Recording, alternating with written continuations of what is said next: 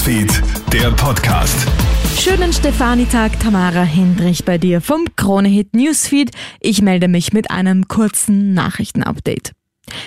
Dieser Lawinenabgang ist glimpflicher ausgegangen als gedacht. Gestern Nachmittag geht in Lech, Zürs in Vorarlberg eine Lawinenmeldung ein. Die ersten Befürchtungen, zehn Wintersportler könnten verschüttet worden sein. Kurz darauf war ein riesiger Suchtrupp auf dem Weg zum Lawinenkegel. Mehr als 200 Helferinnen und Helfer, mehrere Hubschrauber und Lawinenhunde waren die ganze Nacht im Einsatz.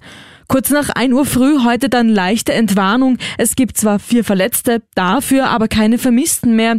Die restlichen sechs Personen, nach denen gesucht wurde, dürften doch nicht von der Lawine erfasst worden sein. Umso schrecklicher dafür ist dieser Skiunfall im Tiroler Zillertal. Gestern am Christtag verunglückt eine Zwölfjährige im Skigebiet Spieljoch in Fügen. Das Mädchen aus den Niederlanden ist auf der Talabfahrt unterwegs, als sie auf einmal von der Piste abkommt. Das Kind prallt mit voller Wucht gegen einen Baum. Ein Zeuge setzt sofort den Notruf ab.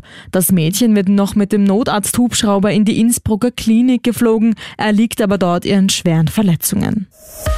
Hol dir rechtzeitig Hilfe. Die zahlreichen Krisen der letzten Jahre lassen viele auch zu Weihnachten nicht zur Ruhe kommen. Erst Corona, dann der Ukraine-Krieg, dann die Teuerung. Viele Menschen in Österreich fühlen sich den Krisen ausgeliefert. Hilfe in schwierigen Situationen bekommt man aber etwa von den psychosozialen Diensten.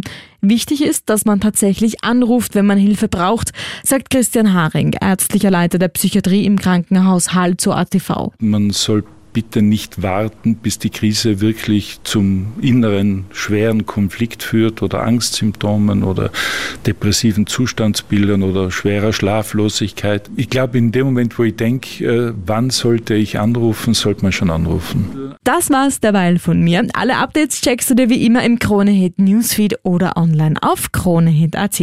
Schönen Feiertag noch. Kronehit Newsfeed, der Podcast.